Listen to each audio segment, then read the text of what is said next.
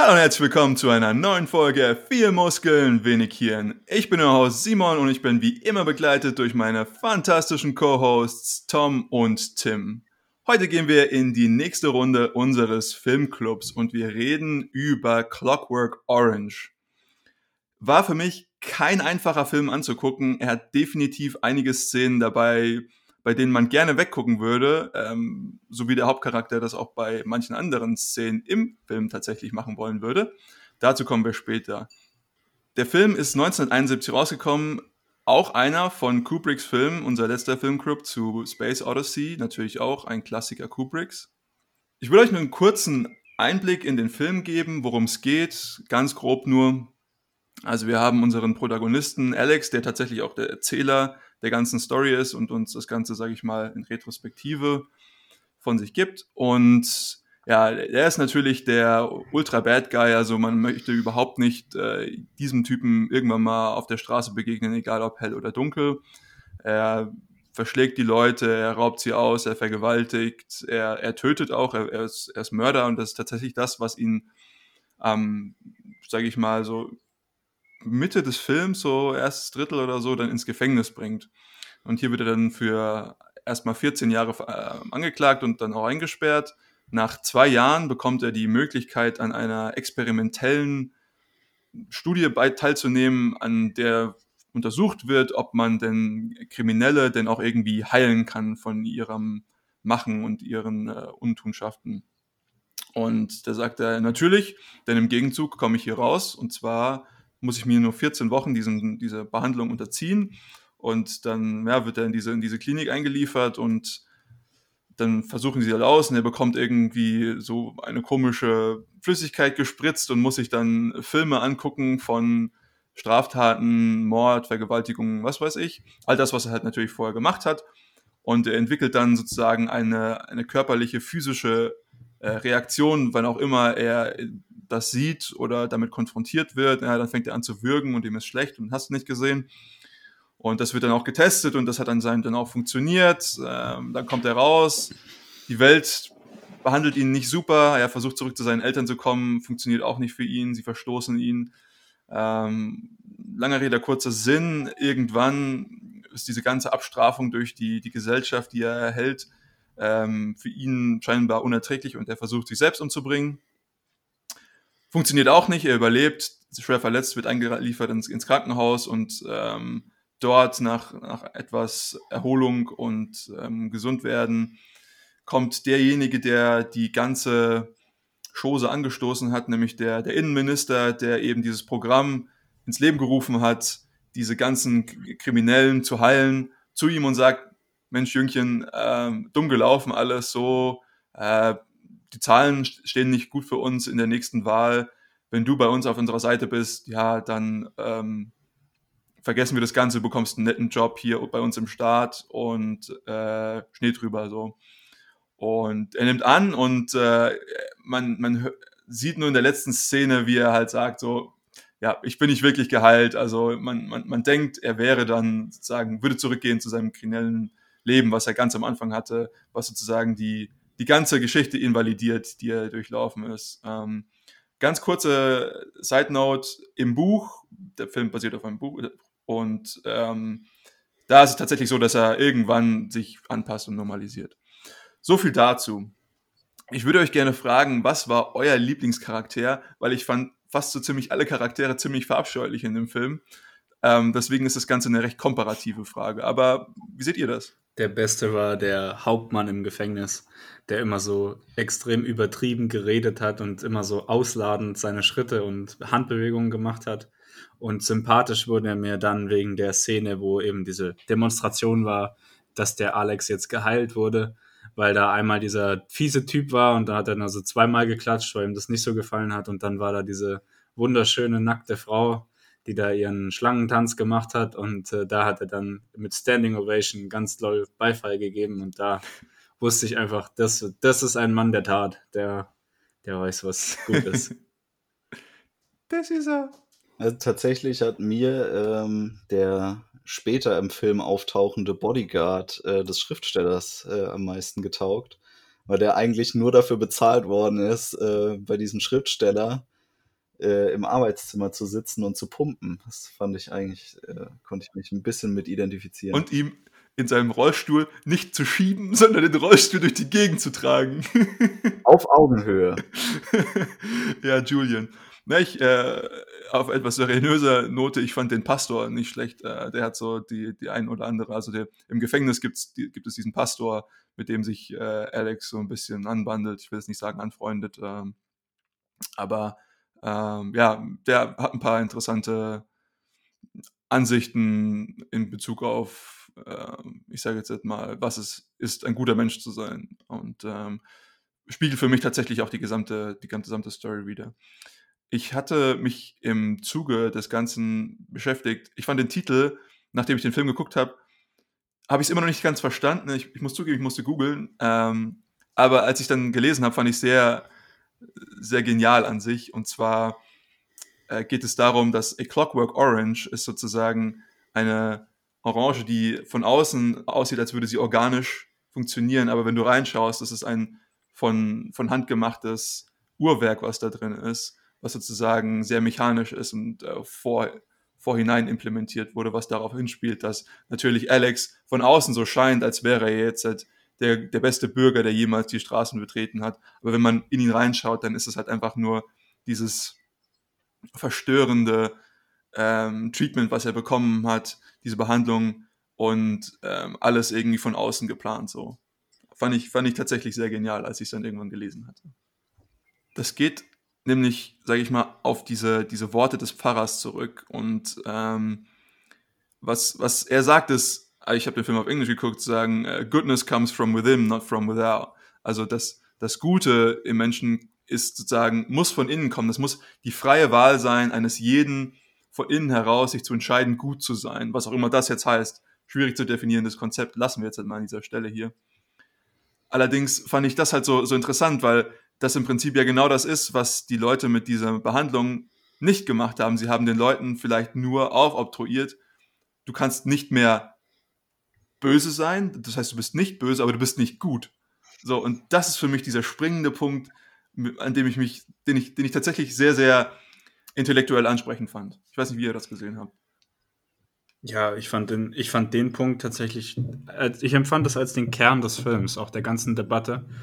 Und ähm, ich finde find diese Frage generell sehr, sehr interessant, weil man das in verschiedenen Ebenen immer wieder beobachten kann und auch in den verschiedensten Schweregraden sozusagen sieht. Also zum einen haben wir ja diese Vorstellung des Pastors, das Gute kommt von innen, also ich muss die Wahl haben, Böses zu tun und Gutes zu tun und mich dann aktiv dafür zu entscheiden, Gutes zu tun, damit es gut du ist. Und ähm, das, das ist ja so ziemlich auch die stoische Perspektive darauf, ähm, antikes Rom und Griechenland, wie die gedacht haben. Aber natürlich äh, gibt es auch Gegenbeispiele, wo man sagen kann, okay, es gibt eben Situationen, wo Fälle entstehen, wo meine Entscheidungen krasse Auswirkungen haben können auf andere. Und dann muss ich einfach mich in Anführungsstrichen gut verhalten, damit nicht das System als solches gefährdet ist. Und ähm, das, das sind halt verschiedene Betrachtungsweisen, die aber dann ganz andere Antworten auf die Frage eben werfen. Und da bin ich mal gespannt, wie wir im Laufe der Folge jetzt ähm, immer wieder darauf zurückkommen werden. Aber vielleicht auch erstmal Toms Meinung noch dazu. Ich sehe schon, dass er gerade ganz unruhig auf seinem Stuhl sitzt. Ich finde schon, dass es relativ interessant ist, wie hier dieses Konzept des ähm, ja, regelbewusst lebensbejahenden Konzeptes eines Normalbürgers, würde ich es nennen, eines Staates gekennzeichnet wird. Das wird ja quasi durch die Behandlung von Alex, der zuerst das Kontrabeispiel dargestellt hat, also desjenigen, der gegen alle Regeln verstößt, eigentlich die möglich sind, bis hin letztlich zum Mord. Der durch Gehirnwäsche, durch Zwang dazu gebracht wird, Regeln zu befolgen, die festgelegt wurden für ihn und nur deswegen so handelt, wie er handelt, weil er keine andere Wahl hat. Also er, er, ist ja physisch nicht in der Lage, irgendein Verbrechen zu begehen, nachdem er die Behandlung erfahren hat. Und in abgeschwächter Form geht es ja demjenigen genauso, der stur Regeln befolgt, aus Angst davor, die Konsequenz tragen zu müssen, diese Regeln nicht zu befolgen. Es ist zwar nicht dieses physiologische ähm, Einschränken des äh, Individuums, aber es ist ein ähm, ja außerhalb der Entscheidungsgewalt des Individuums liegendes Einschränken. Dass man einfach sagt, autoritär befehle ich dir, das nicht zu tun, ansonsten passiert Konsequenz XY oder du stirbst am Ende. Das impliziert ja auch, dass derjenige, der sich an die Regeln hält, keine tatsächliche Vorstellung davon hat, was denn jetzt für ihn gut, oder vielleicht hat er schon eine Vorstellung davon, was gutes oder schlechtes Handeln ist, aber er befolgt die Regeln nicht deswegen, weil er es für gut empfindet, es zu befolgen, sondern einfach nur, weil er die Konsequenz fürchtet. Und somit ist er kein tugendhafter Mensch. Das erinnert mich sehr stark an unsere früheren Diskussionen, wo wir bereits diesen Tugendbegriff äh, aufgegriffen haben und für uns definiert haben, dass tugendhaftes Handeln nur aus dem Individuum selbst entstehen kann und zwar vor allem ohne jeden Zwang und auch in einer Situation, in der man keinen Vorteil daraus zieht, tugendhaft zu handeln. Es ist also die, die freie Entscheidung zu sagen, ich verhalte mich meiner Idealvorstellung entsprechend und es ist deswegen gut, dass ich das tue. Insofern ist es, glaube ich, eine qualitative Bewertung dessen, ja, wie ein Rechtssystem funktioniert und wie vor allem der Rechtsvollzug aussehen sollte. Auch eine sehr spannende Metafrage. Ja, ich habe das auch als Metapher sehr stark aufgefallen. Eben dieses, ja, gerade, ich weiß nicht, heutzutage gibt es immer mehr vielleicht durch, durch steigende Komplexität unseres, unseres Zusammenlebens in der Gesellschaft vielleicht irgendwie die Notwendigkeit, gewisse ich sage jetzt mal, Interaktionspunkte zwischen Mensch, Maschine, Technologie, Natur irgendwie in irgendeiner Art zu regeln. Und das Natürliche, anscheinend Intuitive für unsere Gesellschaft heutzutage ist es eben durch Regulatorik das zu machen, sagen, vorzuschreiben. Und das kann jetzt halt alles Mögliche sein, das kann irgendwelche Klimageschichten sein, ja, irgendwelche Verbrennungsmotoren, die nicht mehr verwendet werden dürfen. Und dann wird es aber vorgeschrieben. Aber das Problem, was ich hier zum Beispiel sehe, ist, dass gerade bei diesen Thematiken vielleicht eine Großteil, nicht, nicht die Mehrheit vielleicht, aber ein Großteil ähm, der Gesellschaft diese Regeln vielleicht nicht so akzeptiert und sie einfach eben nur befolgt, weil, wie Tom das schon gesagt hat, aus, aus Angst vor Strafe oder so. Und das ist für mich ein sehr großes Problem, weil wenn ich nicht die inhärente Motivation habe, dann habe ich irgendjemand etwas aufobtruiert, wie zum Beispiel Alex aufobtruiert wurde, dass er sich nicht mehr kriminell verhalten kann. Was natürlich, ich glaube, da kann jetzt halt niemand richtig gegen sprechen, aber für mich ist das Prinzip einfach fragwürdig, nenne ich es zumindest mal. Ähm, natürlich in, in, dem Fall des Filmes vielleicht durchaus zu, zu, zu kritisieren und vielleicht auch schlechter darzustellen, aber wenn wir über andere Themen reden, wie gerade eben von mir angesprochen, ist es doch viel besser, wenn ich in den Leuten, in den Leuten, in den Köpfen der Leute zumindest irgendwie die Diskussion oder die, die Frage aufwerfen kann, hey, ist das das Richtige? Oder will ich das haben? Anstatt zu sagen, hey, du darfst es einfach nicht mehr machen oder du musst dich so und so verhalten. Es ist ein schmaler Grad zwischen, zwischen dem, was man da tun sollte, wenn man dann in den Schuhen derjenigen steckt, die solche Gesetze beschließen müssten. Ja. Weil natürlich auf der einen Seite, auf der einen Seite ist es Unsinn, den Leuten alles vorzuschreiben weil man will ja, dass der Wert des Lebens daraus entsteht, dass dieses Leben eben gelebt wird und nicht befolgt wird. Aber auf der anderen Seite, wenn man jetzt wirklich davon ernsthafterweise ausgehen würde, dass diese Regel den Klimakollaps verhindert, hat sicherlich keiner eine Schwierigkeit damit, vor sich selbst zu rechtfertigen, das den anderen aufzuobtruieren. Ja. ja. Und wir sind heutzutage einfach im, im Zuge des technologischen Fortschritts an vielen Punkten, an Stellen, wo wir oft auch fälschlicherweise glauben, dass ähm, unsere Handlungen katastrophale Folgen für das gesamte Ökosystem haben könnten. Und äh, das sorgt natürlich dafür, dass die, die moralische und ethische Legitimation meiner Regeln für euch alle sehr einfach fällt. Das ist tatsächlich eins der meiner Meinung nach größten Probleme in der heutigen Gesellschaft, weil es die, diese, das ist so der Kern dieses Social Justice Themas. Äh, ich habe ich hab ein Problem, das ich als extrem wichtig erachte, weil äh, wenn das nicht eingehalten wird, das gesamte äh, Gesellschaftssystem in Gefahr gerät. Und dann stelle ich mir vor, die einzig wahre goldene Lösung dafür zu kennen und die dann auch noch in eine konkrete operative Regel perfekt übersetzen zu können Und dann ist es ja eigentlich nur noch ein, eine logische Schlussfolgerung, dass alle anderen diese Regel befolgen müssen. Und sobald jetzt aber jemand irgendwo eine ganz kleine andere Meinung hat als ich, fällt natürlich dieses sehr ja, ähm, eng gebaute Konstrukt in sich zusammen. Und da entsteht auch sehr viel gesellschaftliche Spaltung, wie wir das ja im Zuge der Corona-Pandemie zum Beispiel auch die letzten Jahre wahnsinnig gut beobachten konnten, wie solche Fragen wirklich sogar auf Ebene der Familie und der engsten Freunde Menschen zutiefst spalten können. Hm. Ich glaube, man macht sich durch Regulatorik halt einfach, die Diskussion jemanden darüber zu, erzeugen, zu überzeugen, so, das, was ich jetzt denke, ist tatsächlich so wichtig, wie es ist und mein Ansatz ist der richtige, es zu lösen. Wenn ich das einfach sagen kann, hey, ich habe jetzt zum Beispiel einfach die Macht, das zu machen, das ist natürlich viel einfacher und ich muss mich nicht in irgendwelche mehr oder weniger schwierigen, schwierigen Konversationen mit anderen Leuten, mit anderen Meinungen irgendwo hinsetzen und versuchen, die zu überzeugen. Aber ich weiß nicht, ob das halt eben für das langfristige Zusammenleben in der Gesellschaft, du hast von eben die Spaltung und die Spannung angesprochen, ob das halt eben das ist, was wir haben wollen. Das ist das Einzige, was ich damit sagen möchte. Ich würde dem entgegensetzen, dass Autorität und auch Autorität zu benutzen etwas völlig Natürliches ist. Das entspringt unserer tiefsten Natur, Macht auszuüben und unsere Machtposition auch zu erhalten und Macht so zu nutzen, dass wir für uns den Vorteil daraus ziehen, in einer stabileren Gesellschaft, in einem stabileren System zu leben. Und dabei ist nun mal das Individuum, was Autorität ausüben kann, die Bewertungsgrundlage Nummer eins und sehr selten fließen da weitere Bewertungen mit rein. Klar, man sieht es immer wieder, es gibt dann Systeme, die da außen rum konstruiert werden, es gibt Beraterstäbe, weil ein Individuum auch wahrscheinlich irgendwann zu dem Schluss kommt, dass es nicht alle Themenbereiche maßgeblich überblicken kann aber dass Autorität ausgeübt wird und dass Autorität in allen Systemen oder zumindest allen funktionierenden Systemen ausgeübt wird, ist ja eine Konstante und das lässt sich nicht so einfach weg ähm, argumentieren.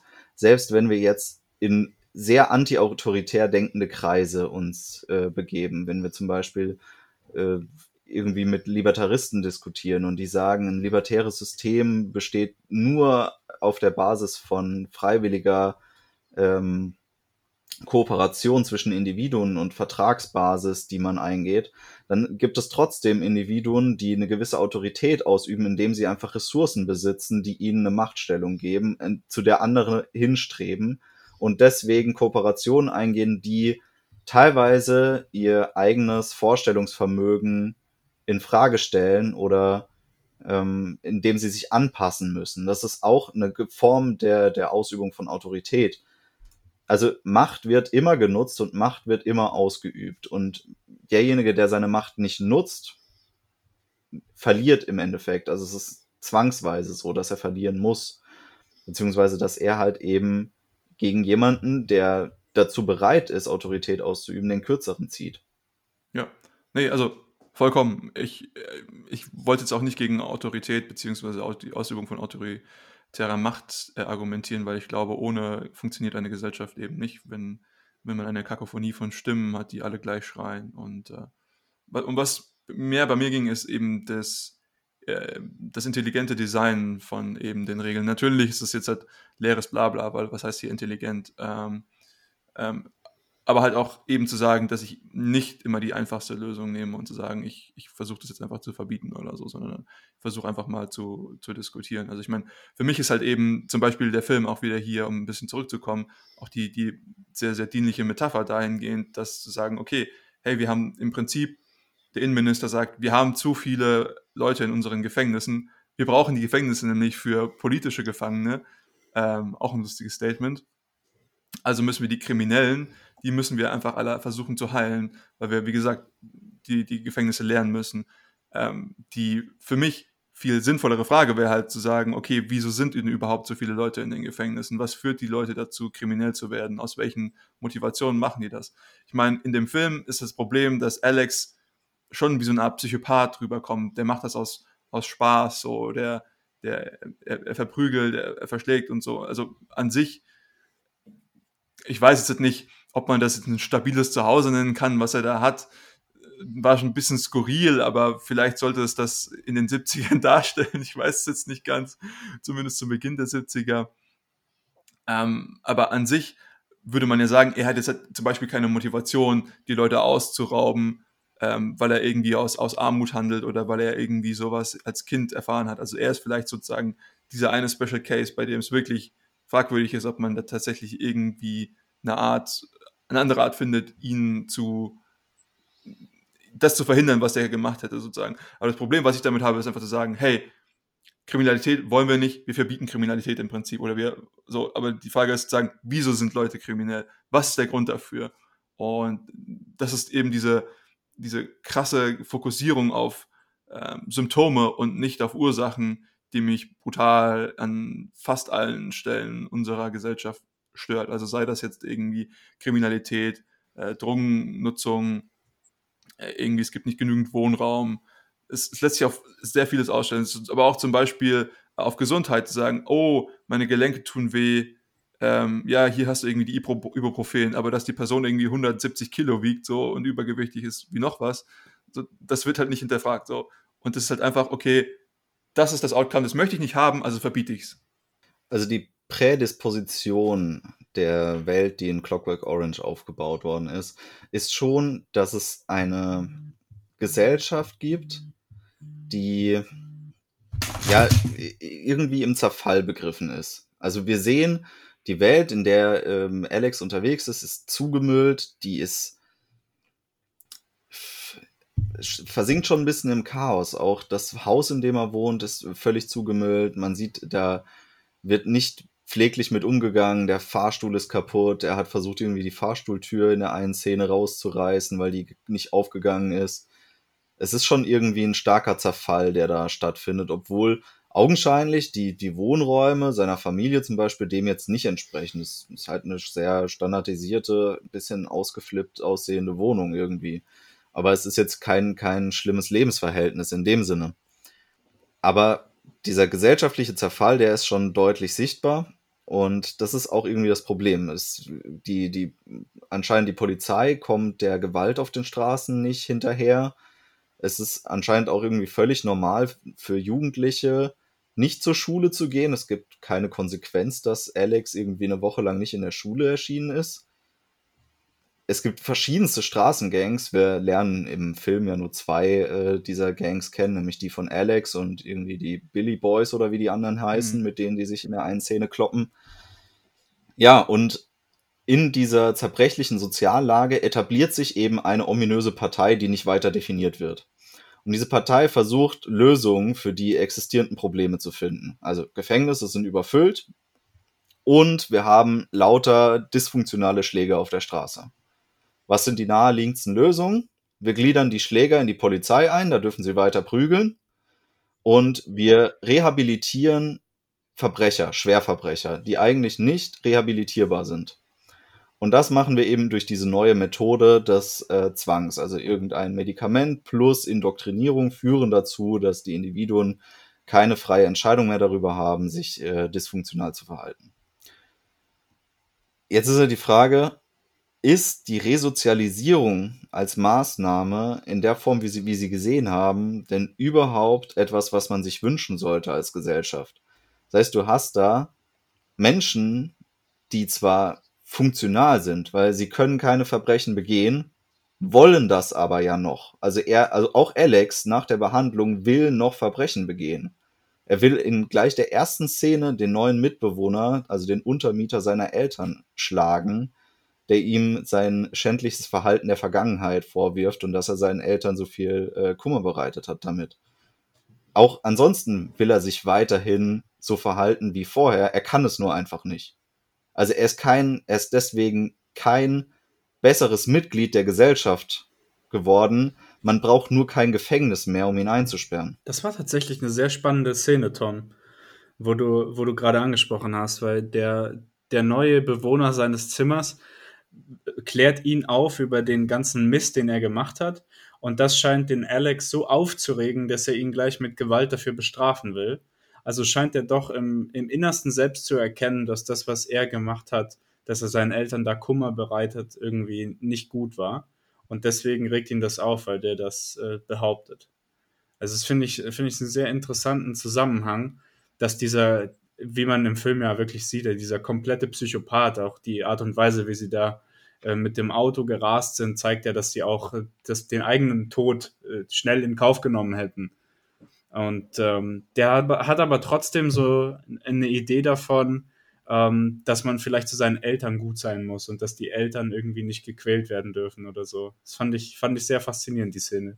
Ich habe das nicht so wahrgenommen wie du tatsächlich, die Szene, sondern für mich äh, hat Alex in dieser Szene schon direkt zu Anfang, als er reingekommen ist, wieder dieselben Aggressionen gezeigt wie vorher. Er hat wieder angefangen, also wirklich als allererstes seinen Vater einzuschüchtern, indem er äh, ihn bedroht hat und wollte in erster Instanz diesen Typen einfach aus dem Haus werfen.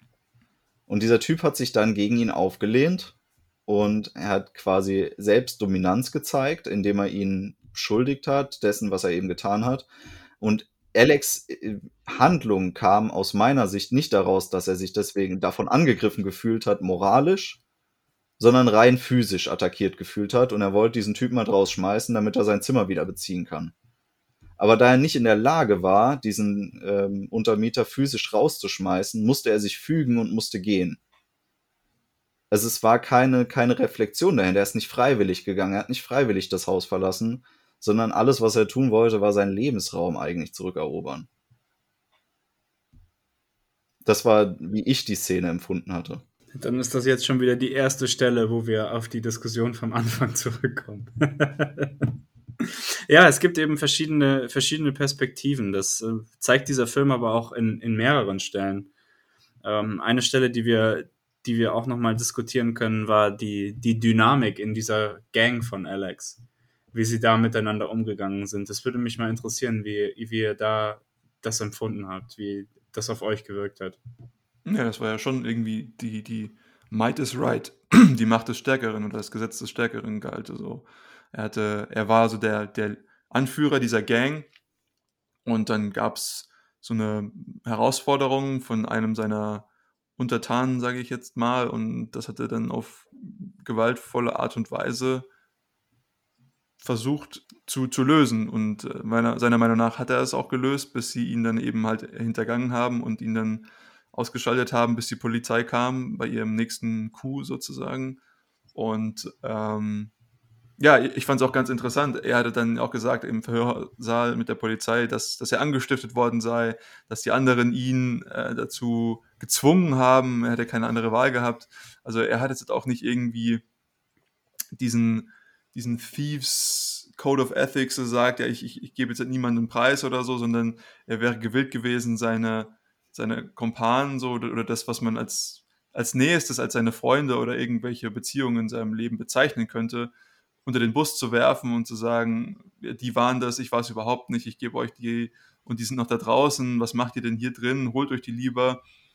Also er ist schon das, das, das eine der, er verkörpert schon die schlimmsten Sachen, die man von einem Menschen denken könnte. Ja, also ich habe im gesamten Verlauf des Films nicht eine Szene der Reflexion bei Alex gesehen. Also er war eigentlich immer ein rein egozentrisch gesteuertes Wesen, der vom, ja, der, der eigentlich immer nur die Horrorshow gesucht hat in, in allem. Also auch im Gefängnis dann, als er sich an den Pastor rangeschleimt hat, um dort irgendwie äh, den anderen äh, Häftlingen ein bisschen zu entgehen. Da hat er ja auch die Bibel gelesen, pro forma, und hat sich aber immer nur mit der Seite derer identifiziert, die genau das gelebt haben, was er lebt. Also er war dann der Römer, der, der Jesus ausgepeitscht hat und so. Und er konnte auch sämtliche Stellen der, der ja, Moralethik in der Bibel nicht leiden. Die hat er nicht gelesen, sondern nur den sittlichen Verfall, die Stellen des sittlichen Verfalls, in denen äh, Sodom und Gomorra beschrieben werden und äh, Mord und Totschlag. Das war das, was ihn angesprochen hat und wovon er geträumt hat im Gefängnis. Also es gab keinen Moment, in dem Alex als Person irgendwann mal sein Handeln hinterfragt hat. Und auch am Ende kehrt er in, in irgendeiner Form wieder zu seinem alten Ich dann zurück, nachdem sie ihn rekonstruiert haben, äh, nach seinem Selbstmordversuch. Und er äh, vom, von der Regierung quasi in ihr System eingegliedert werden soll. Auch das tut er ja nur aus rein egozentrischen Beweggründen.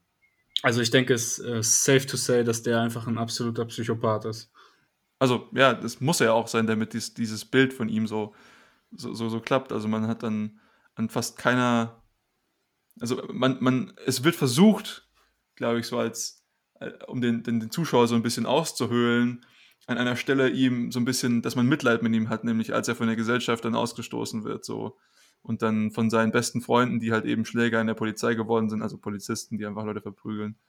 Ähm, also Polizisten. Dann auch, also Polizisten, ja, ähm, dann rangenommen wird und äh, wie gesagt ausgestoßen wird und auch von dem Penner verprügelt wird, den er damals äh, ver verprügelt hat, all diese Sachen. Aber selbst dann, man merkt, und das geht halt eben so ein bisschen auf das, was du vorhin noch als Frage gestellt hast in den Raum, Tom, darauf zurück. Ist er denn wirklich resozialisiert oder kann man zum Beispiel durch solche Art und Weisen der Behandlung Leute eben dazu bringen, dass sie wieder als funktionales, und ich meine jetzt halt nicht, dass sie einfach kein Verbrechen begehen, sondern vielleicht mehr als, als soziales Leben, nicht äh, als, äh, nicht als funktionales Mitglied der Gesellschaft, sondern als soziales Mitglied der Gesellschaft fungieren können. Und das ist ja hier die Frage, die so ein bisschen thematisiert wird und was der Film uns zeigt, dass es halt eben zumindest auf die Art und Weise, die zugegebenermaßen über dieses äh, Ludwiko oder Ludovico-Treatment passiert, halt nicht funktioniert. Weil die Leute halt, okay, sie sind zwar, und das fand ich einen netten Spruch, sie sind zwar aus den Gefängnissen draußen, aber im Prinzip äh, haben sie einfach nur ein anderes Gefängnis um sich herum, nämlich, die, dass sie physisch eingeschränkt sind, dass sie keine, keine, keine Verbrechen mehr begehen können. Das ist halt eben diese, diese Ad-Hoc-Lösung so. Na gut, die Gefängnisse sind zu voll, also machen wir halt einfach eine andere Art Gefängnis. So.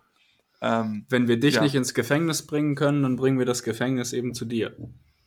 Also es ist ja, wenn man sich die Reise des Hauptcharakters betrachtet, dann erleben wir zuerst seine Schandtaten und die dazugehörigen Opfer angefangen bei seinen Eltern bis letztendlich, äh, ja, gut, die Katzenlady, die er umbringt, die sieht man am Ende nicht mehr, aber zumindest den davorgehenden Schriftsteller, den treffen wir wieder.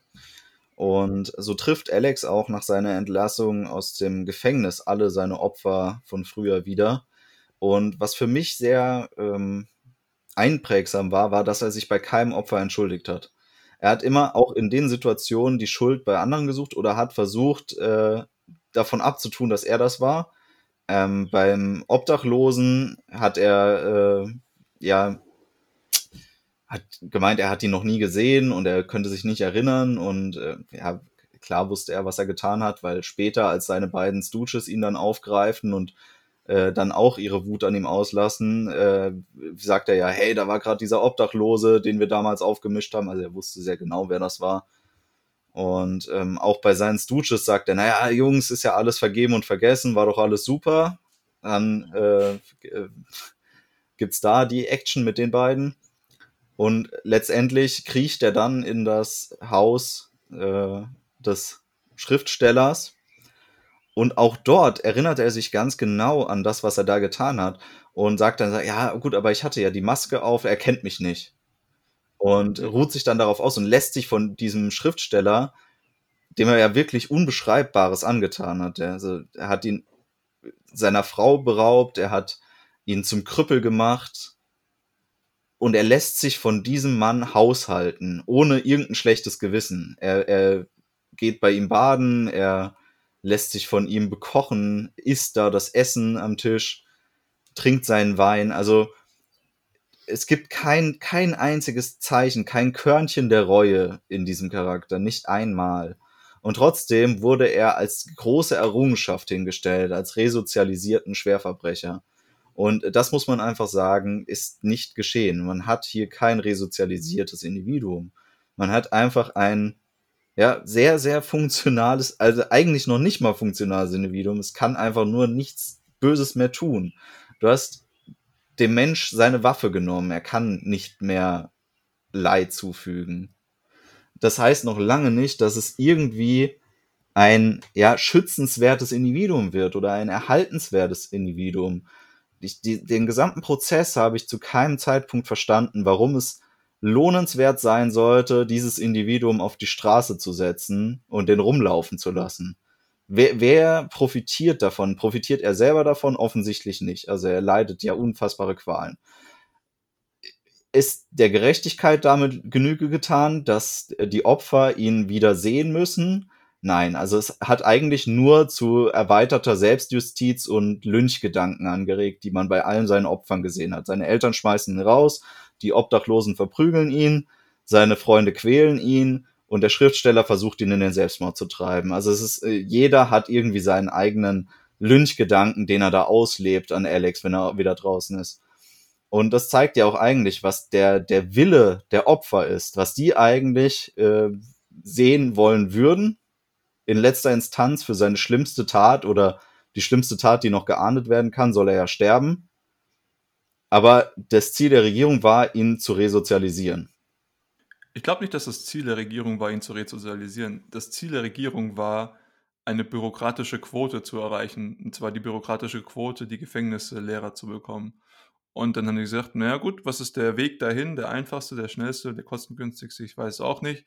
Da gab es irgendwie so einen lustigen Forscher, und der hat an so komischen äh, Studien gearbeitet, wo er den Leuten irgendwie die Augen aufgeklemmt hat und dann irgendwelche Filmchen gezeigt hat und dann auch noch irgendwie Sachen gespritzt hat, damit die sich irgendwie total schlecht fühlen, wenn immer sowas passiert.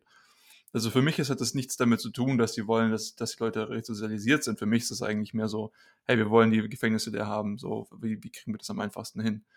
Ähm, dementsprechend ja, gebe ich dir vollkommen recht. Also eine Sozialisierung, eine Resozialisierung findet hier in keinster Weise statt, weil er, wie du auch vorhin schon gesagt hast, keine Reue zeigt. So. Und es ist nicht, dass er, er möchte nicht gut sein. Und das ist eben auch diese, diese, diese Szene oder diese kurze Abfolgung von Szenen, die er mit dem Pastor hat, als er im, im Gefängnis ist. Der Pastor versucht ihm zu erzählen, dass das Gute muss von innen kommen. Das muss sozusagen, man möchte, dass das Gute muss gewählt werden. Das, was wir vorhin schon gesagt haben, man muss die Wahl zwischen Gut und Böse haben, um tugendhaft zu sein. Und was einfach den Leuten genommen wird, ist die Wahl. Und sie sagen, oh, guck mal, sie verhalten sich nicht böse, also müssen sie gut sein, also müssen sie tugendhaft sein.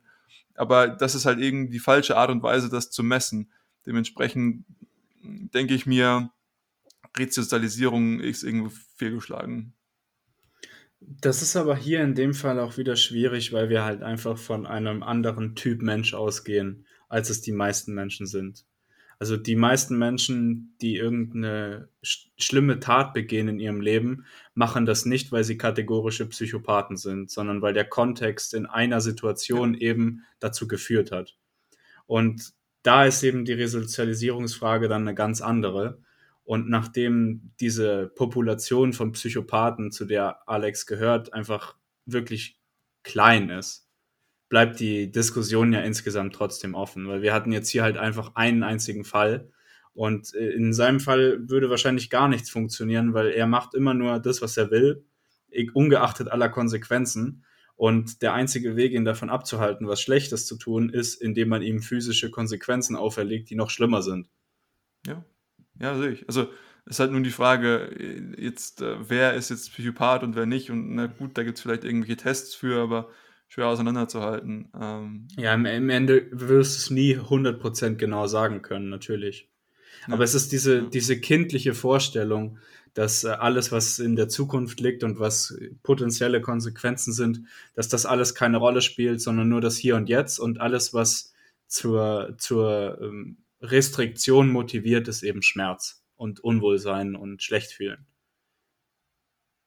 Aber das ist nicht bei den, bei den meisten Menschen ist das eben anders es gibt schon so generelle Hinweise darauf, ab wann jemand de facto nicht mehr in der Lage ist, ähm, von sich selber auf, also vom eigenen Handeln irgendwie auf andere zu schließen. Also eben dieser Umstand, wenn Menschen keine Spiegelneuronen mehr haben oder wenn sie in ihrer neuronalen Entwicklung so weit geschädigt sind, dass diese Spiegelneuronen unterentwickelt oder gar nicht entwickelt sind, dann ist es fast unmöglich, aus eigenem persönlichen Denken heraus zu reflektieren, zu sagen, hey, wenn ich das tue, hat das die und jene Auswirkungen auf andere und das würde ich nicht wollen, sondern dann hast du wirklich einen fast rein egomanischen Menschen.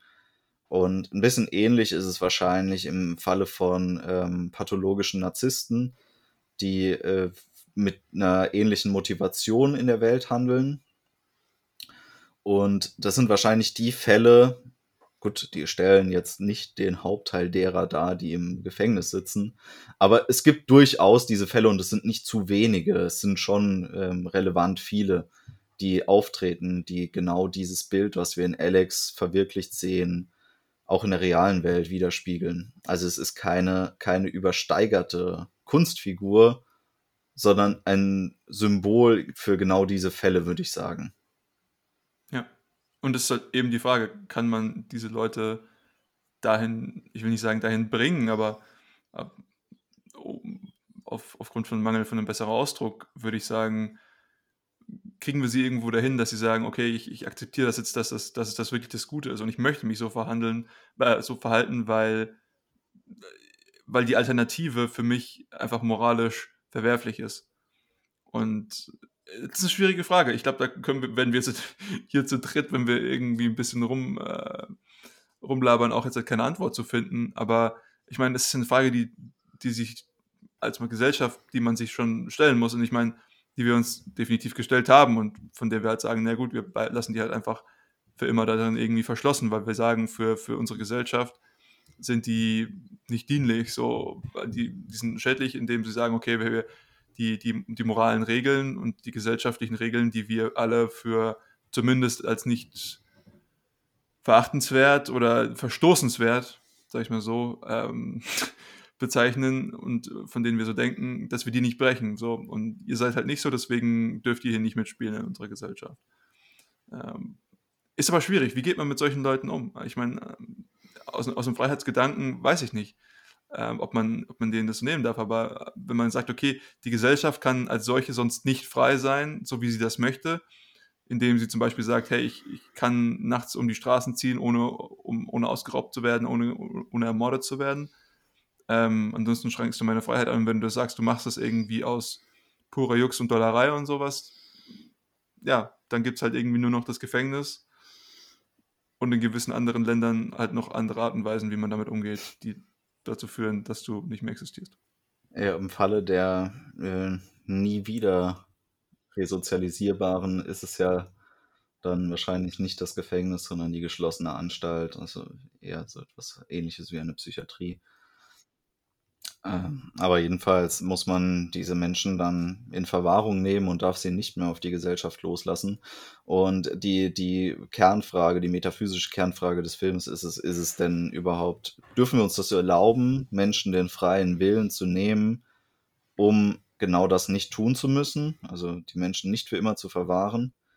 Was mir gefehlt hat, war, dass irgendwie gar nicht die Diskussion aufgemacht worden ist, also diese Alternativdiskussion warum ist denn dieses Leben überhaupt erhaltenswert? Also ist es dieser Grundsatz, dass man sagt, jedes menschliche Leben muss grundsätzlich immer geschützt sein, darf nicht, also auch wenn du es durch dein Handeln in irgendeiner Form, ich denke, da kann man einen gewissen Konsens für finden, verspielt hast, ist es dann trotzdem noch so erhaltenswert, dass du sagst, naja, wir verwahren die lieber unter unwürdigsten Umständen, weil das ist es nun mal, wenn du zum Beispiel äh, in einem Supermax-Gefängnis in Einzelhaft verwahrt wirst. Das ist kein würdiger Zustand für dein Leben. Das ist wahrscheinlich eher eine permanente Qual, den da, der du da ausgesetzt wirst, weil du halt in dem Zustand dauerhafter Isolation leben musst.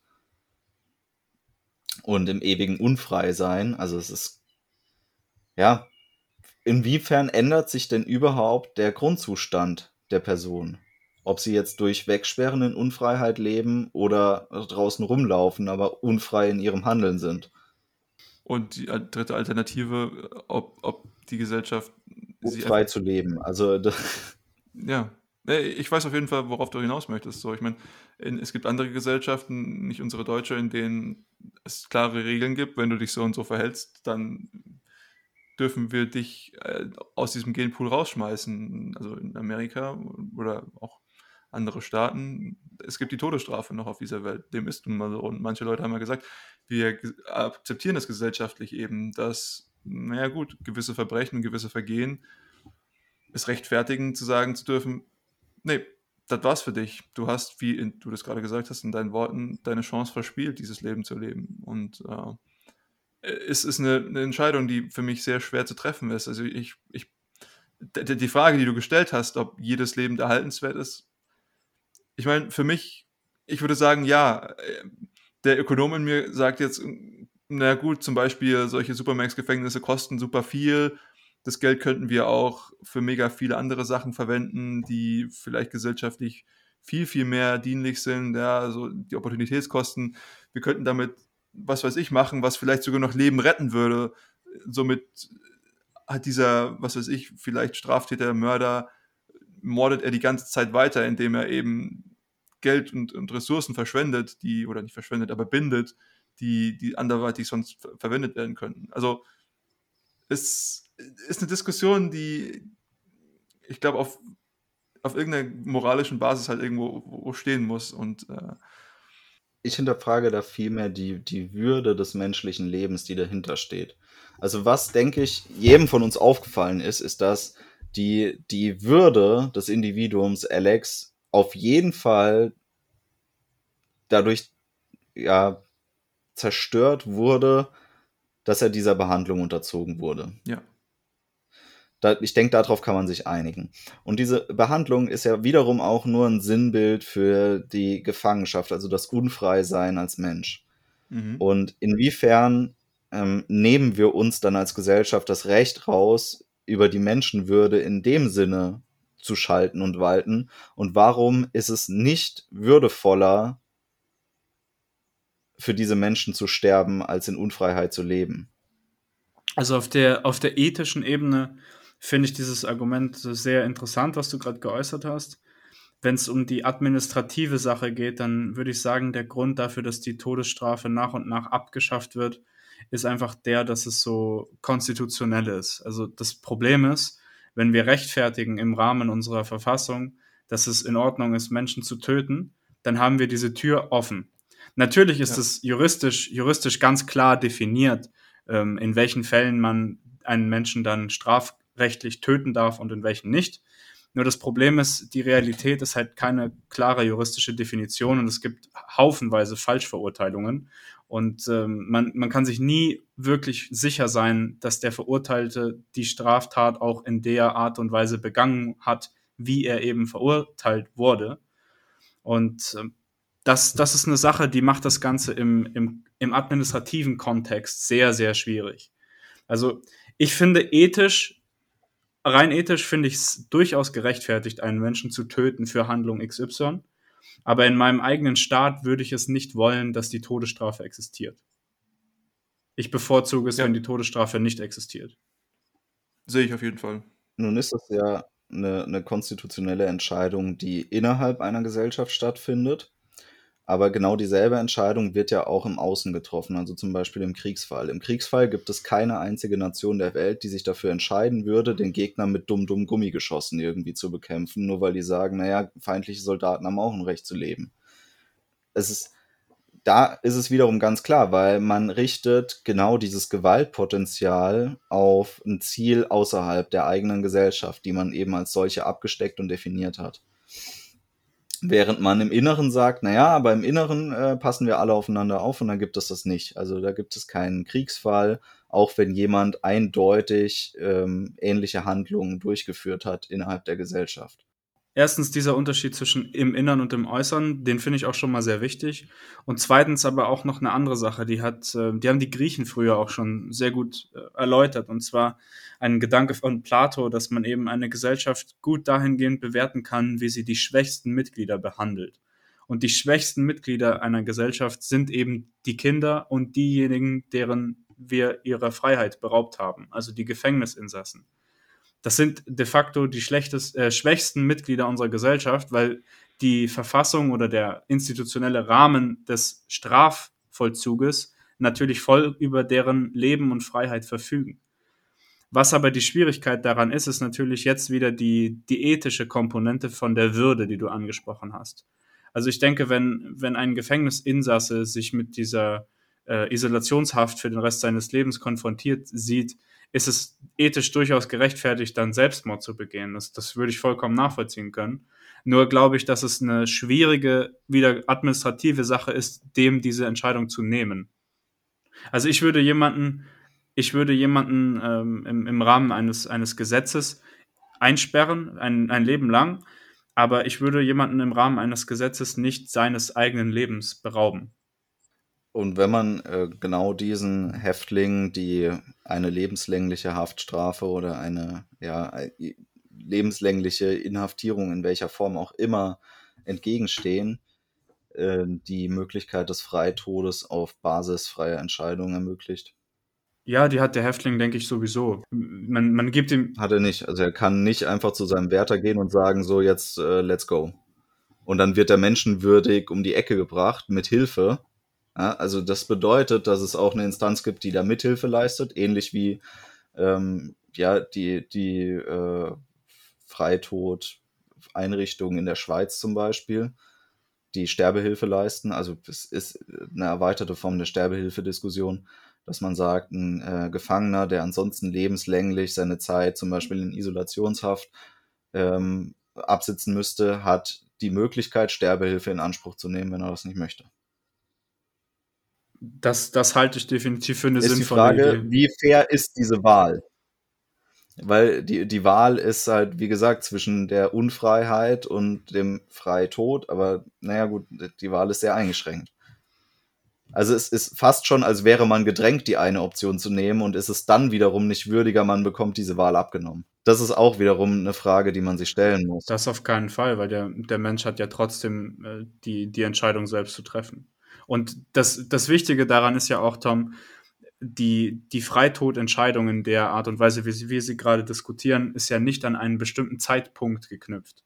Also wenn der Häftling von sich aus sagt, ich möchte sterben oder ich möchte mit jemandem darüber sprechen, ob ich dann sterben kann, ist es anders, als wenn ich sage, du wirst am 28. Juli hingerichtet. Das ist ein anderer Kontext. Mhm. Weil ich kann ja auch erstmal ein Jahr oder zwei Jahre in Isolationshaft sitzen und dann eben für mich entscheiden, okay, das kann ich nicht für den Rest meines Lebens tolerieren, ich möchte sterben und mich dann dafür entscheiden. Es wäre zumindest würdiger, als äh, den Häftlingen es aufzudrängen, es irgendwie in einer Form selbst in die Hand zu nehmen was man ja sehr oft beobachtet, ist es ja ähm, sehr evident, dass viele Häftlinge den äh, Freitod vorziehen als die Haft. Das dann bestimmt unter unwürdigeren Umständen, als es sonst der Fall wäre. Zumindest unschöneren Umständen, was die Art des Todes angeht.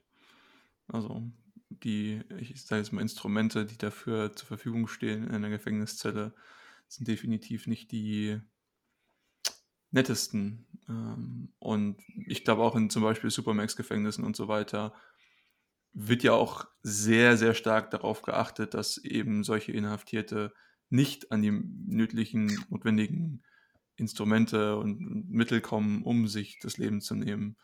Ähm, was ja auch, auch irgendwo so eine Sache ist. Aber ja, an sich ist das, ich weiß nicht, ich glaube, dieser Mittelweg wurde doch bestimmt schon oder musste doch irgendwann bestimmt schon mal diskutiert worden sein. Das, das klingt so als, als, also ich weiß nicht, ob das jetzt zu simpel klingt oder so, aber an sich ist es doch irgendwas, wo man sagt, hey, das ist doch recht schnell zu erörtern, wenn man ein bisschen drüber nachdenkt, was man mit den Leuten macht. Ich denke, diese Debatte ist so aufgeheizt und dass sie, dass das ist, sieht man ja schon daran, dass du auch Menschen, die völlig frei in ihrer Entscheidung sind, also die nicht eingesperrt sind, diese Entscheidung nicht geben willst. Also auch dann möchtest du das nicht ermöglichen. Willst es nicht, dass es irgendeine Institution gibt, die das eben äh, durchführen kann oder die die Möglichkeiten dazu bereitstellt. Und äh, dann zu sagen, man setzt das bei Leuten durch, die so unfrei sind, wie es halt eben geht in ihrem Leben, ist wahrscheinlich in dem Sinne das Pferd von hinten aufzäumen. Ja, ja, sehe ich. Sehe ich. Um mal etwas von dieser nicht ganz so schönen Diskussion wegzukommen, äh, hatte ich einen, ist mir was aufgefallen. Und zwar, es wird ja häufig eben dieses politische Spiel im Hintergrund geführt und ähm, man, man hört von politischen Gefangenen und zum Beispiel auch dieser Schriftsteller, der Rache ausüben möchte an, an Alex, ist eben ein politischer Gegner des Innenministers und wird dann auch unter, sage ich mal, interessanten Umständen, die nicht weiter erläutert werden, im Film weggeschafft und schätzungsweise in ein politisches Gefängnis verfrachtet. Und was ich sehr interessant finde, wenn diese Partei wirklich inhärent daran glauben würde, dass ihre Heil Heilung und ihre Wunderbehandlung ähm, funktionieren würde, dann würden sie doch auch denken, dass sie das vielleicht auch mit ihren politischen Gegnern durchführen könnten. Dass sie sagen können, hey, du hast irgendwie eine politische Ideologie, die mir nicht gefällt, so, keine Ahnung, du bist jetzt zum Beispiel, was weiß ich, voll der Konservative und ähm, dann ist das Treatment, ich, ich, ich schieb dir die Nadel auch in den Hintern, spritze das Ding und dann zeige ich dir die ganze Zeit irgendwie, wie du äh, Lederhosen trägst, Bier trinkst, in die Kirche gehst und was weiß ich. Also, ähm, und dann, dann, wird dir auch jedes Mal schlecht, wenn du das versuchst zu machen. Ähm, also, das, ich fand, fand es sehr interessant. Also, es, äh, für mich sah das so aus, als wäre auch die Partei selbst gar nicht so überzeugt von dem, was sie da macht. Ähm, auch die Berater zum Beispiel Sie haben eben ja. erkannt, dass es halt eine Symptombehandlung ist und keine Überzeugungen ändert. Es ändert nicht deine Überzeugung, sondern halt nur deine Symptome. Und du kannst ja niemals alle Symptome definieren und in diese, in diese Behandlung mit integrieren. Und dann werden die Konservativen halt einen anderen Weg finden, konservativ zu sein. Ja, dann werden sie halt nicht mehr in die Kirche gehen, sondern dich auf Reddit flamen. oh. Ja, nee, nee, sehe ich. Aber war nur eine interessante Beobachtung äh, diesbezüglich. Ähm, ja. Leider wird uns ja nicht der Rahmen der, äh, des Ludovico-Treatments erklärt. Also wir wissen gar nicht, worauf die Funktion dieser Behandlung basiert. Es gibt nicht mal einen Hinweis darauf. Äh, es wird einem einfach nur in, innerhalb dieser indoktrinierten Szenen übel, offensichtlich. Und äh, man, es wird einem äh, physisch, ja, physisch so schlecht, dass man nicht mehr leben möchte. Offensichtlich funktioniert das auch über die Grenzen der gezeigten Handlung hinaus, weil der große Aufhänger des Ganzen ist ja, dass in äh, einem der gezeigten Filme Alex Lieblingsstück ähm, gespielt wird und er daraufhin dieselben Empfindungen hat wenn das Musikstück erklingt. Die neunte Symphonie von Ludwig van. Der Beethoven. Aber das würde implizieren, dass man eigentlich mit dieser Methode einen auf alles indoktrinieren kann. Also du kannst den, dir den menschlichen ähm, Willen komplett dir selbst unterwerfen, indem du alle Möglichkeiten via negativer herausnimmst, die du nicht haben möchtest. Ja, ja. Also ich meine, das ist ja schon irgendwie so Verhaltenstheorie, also Verhaltenspsychologie aller, ähm, was weiß ich, dieser, dieser Skinner, da, da gab es doch das, ähm, da sagst du so, okay, du kannst halt irgendwie jeden konditionieren und ähm, weiß nicht, ähnliches würde man wahrscheinlich hier auch vermuten. Ähm, und man sieht halt, vielleicht ist das so ein, so ein Seitenhieb gegen zum Beispiel solche, ich will jetzt nicht sagen wissenschaftlichen, aber intellektuellen Bestrebungen äh, zu sagen, hey, funktioniert, glaube ich, gar nicht so gut, wie ihr denkt, dass es funktionieren sollte. Aber auf jeden Fall, man, man hat nicht wirklich jetzt einen tieferen Background, wie das funktioniert. Und natürlich, das, wie das, äh, wie die Behandlung durchgeführt ist, ist natürlich auch ultra grausam. Ja? Also er wird da in diesen Stuhl, in die, in der, in der, in der Zwangsjacke gesteckt und dann werden ihm seine Augenlider offen gehalten und seinen Kopf in die Position gezwängt, dass er diesen Film angucken muss. Und dann Wie bei MK Ultra, oder? Mit dem Ted Kaczynski. Ja, genau, genau. Und dann äh, sitzt neben ihm so ein, ein medizinischer Angestellter, der ihm die ganze Zeit Augentropfen in die Augen träufelt. Ähm, also das war schon höchst verstörend, sich das anzuschauen. Und äh, ja, definitiv ist es kein, keine Behandlung, die man den Leuten irgendwie zutrauen möchte. So. Und ähm, ja. Interessanter Fun Fact. Ähm, ich wusste gleich innerhalb der ersten paar Minuten, dass das Ganze in Großbritannien spielt. Nicht, weil irgendjemand das gesagt hatte, sondern weil ein paar Schauspieler gelächelt haben und ihren Mund aufgemacht haben und die Zähne sahen einfach so britisch aus. Und als das Ganze dann bestätigt wurde, musste ich so lachen. äh, einfach British Teeth. Das ist ja schon ein bisschen äh, Inselphob, was du hier äußerst. Ja, ich, ich sehe es mir als Aber Karikatur. Was ich recht interessant fand, ich weiß jetzt nicht, ob das in der englischen Version des Films auch so ist, in der deutschen war es auf jeden Fall so, dass ähm, Kubrick sich für die Protagonisten eine Art ähm, ja, Fantasie-Jugendsprache hat einfallen lassen, die gesprochen wird. Also die, die Begrifflichkeiten, die verwendet werden, sind äh, anscheinend kreativ im Prozess der Entwicklung dieses Films entstanden oder vielleicht entstammen sie auch der Buchvorlage. Aber auch ähm, diese ja, erfundene Jugendsprache ist wieder ein Zeichen für diesen beginnenden Gesellschaftsverfall. Also das ist ja quasi, soll für uns irgendwie anzeigen, dass hier kulturell äh, Entwicklung entstanden ist, die sich stark von der, der realen Welt, also unserer Welt unterscheidet. Und dass ähm, ja die quasi die Jugendgeneration auch das ausführende Organ der gesellschaftlichen Gewalt ist. Jetzt nicht unbedingt die Generation der Eltern oder die sogar noch älteren Menschen, wie wir in Form des Obdachlosen kennenlernen, die sich sehr normal verhalten und auch normal sprechen. Also bei denen hört man diese Ausdrucksweise nicht, die man bei den marodierenden Jugendbanden hört. Auch bei den Gefängniswärtern oder beim Pastor hört man das nicht, sondern ähm, der Hinweis wird eben darauf gegeben, dass durch irgendeine abstrakte Form des gesellschaftlichen Verfalls diese Verrohung stattgefunden hat. Und hier wird für mich eine ganz klare Grenze gezogen in Form eben dieser ja, Sprachentwicklung auch. Interessanterweise im Englischen werden zum Beispiel, wenn er seine Kompanen bezeichnet, dann sind es seine Drugis oder Drugis.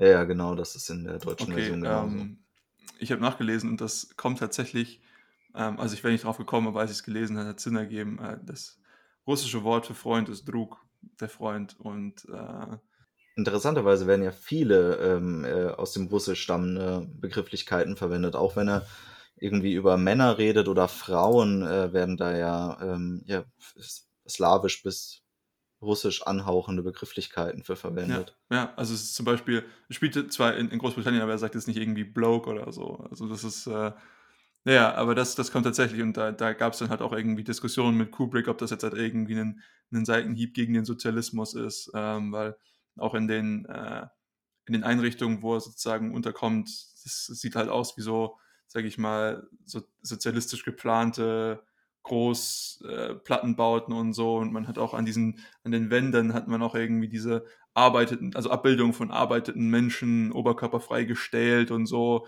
und natürlich, die sind alle beschmiert äh, mit lustigen Sprüchen und so weiter, aber äh, erinnert schon so ein bisschen an, an sozialistische, kommunistische, beziehungsweise sowjetsozialistische äh, Bauten.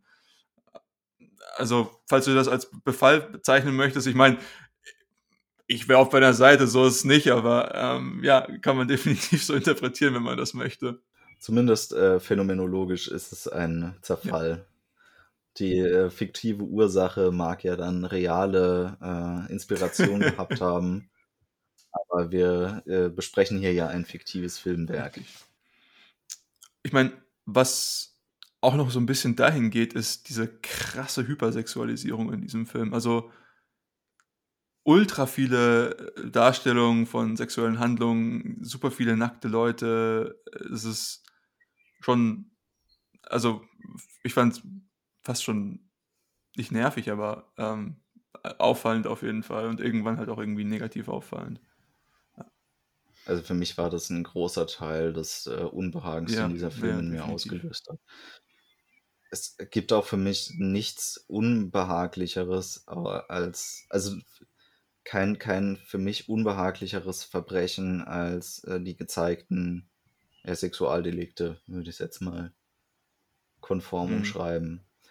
Das zeigt, ist für mich eigentlich die krasseste Form der, der menschlichen Verrohung, die eigentlich ausgedrückt werden kann. Und genau das hat in mir auch den größten ja, Bogen der Unbehaglichkeit beim äh, Schauen des Filmes ausgelöst, sodass ich ihn eigentlich nicht schauen würde. Also auch meine letztendliche Filmbewertung wären äh, 0 von 10 Punkten und ich würde ihn nie wieder gucken. Es ist einfach so. Interessant. Ich kann mich da tatsächlich nur anschließen. Also das, das war physisch unangenehm, das anzugucken. Vor allem, weil man halt auch an den, an den Szenen gemerkt hat, dass äh, Kubrick genau gewusst hat, was er macht. Und dass er es mit Absicht so macht, dass es eben diese Wirkung hat.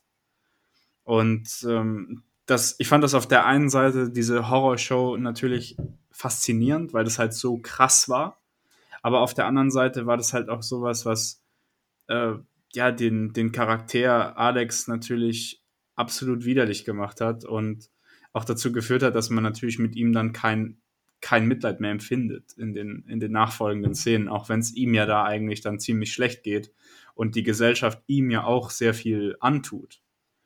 Und ähm, das hat, hat natürlich auch diesen, diesen Kreislauf beschrieben, den Gewalt mit sich zieht. Also der, der Schriftsteller hat natürlich nach seinen Mitteln dann versucht, äh, dem Alex noch möglichst viel anzutun, weil er eben so viel durch ihn gelitten hat.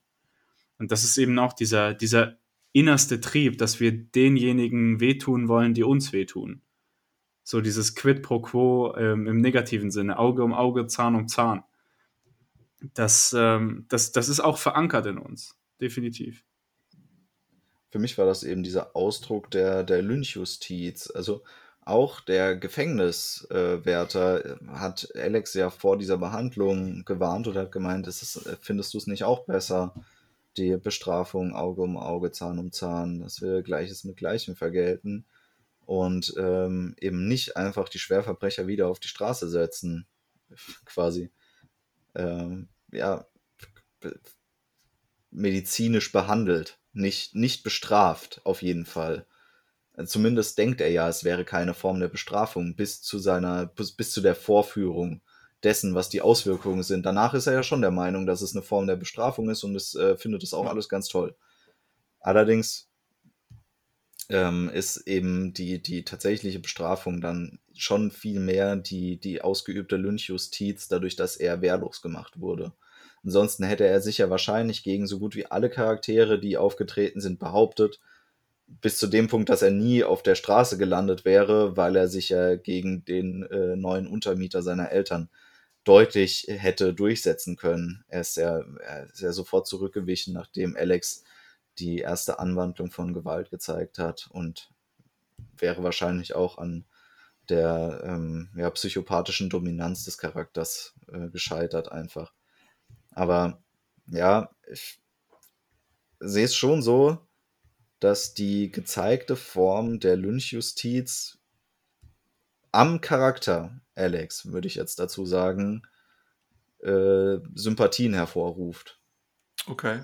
Für mich war das eine Episode der Gerechtigkeit, die mir so ein bisschen ähm, Erleichterung verschafft hat, dass auch gerade der Schriftsteller die Chance bekommen hat, ähm, ja, zumindest irgendeine Art und Weise, eine Form der Gerechtigkeit zu empfinden, was man ja gesehen hat, als er ihn mit äh, der Symphonie gequält hat.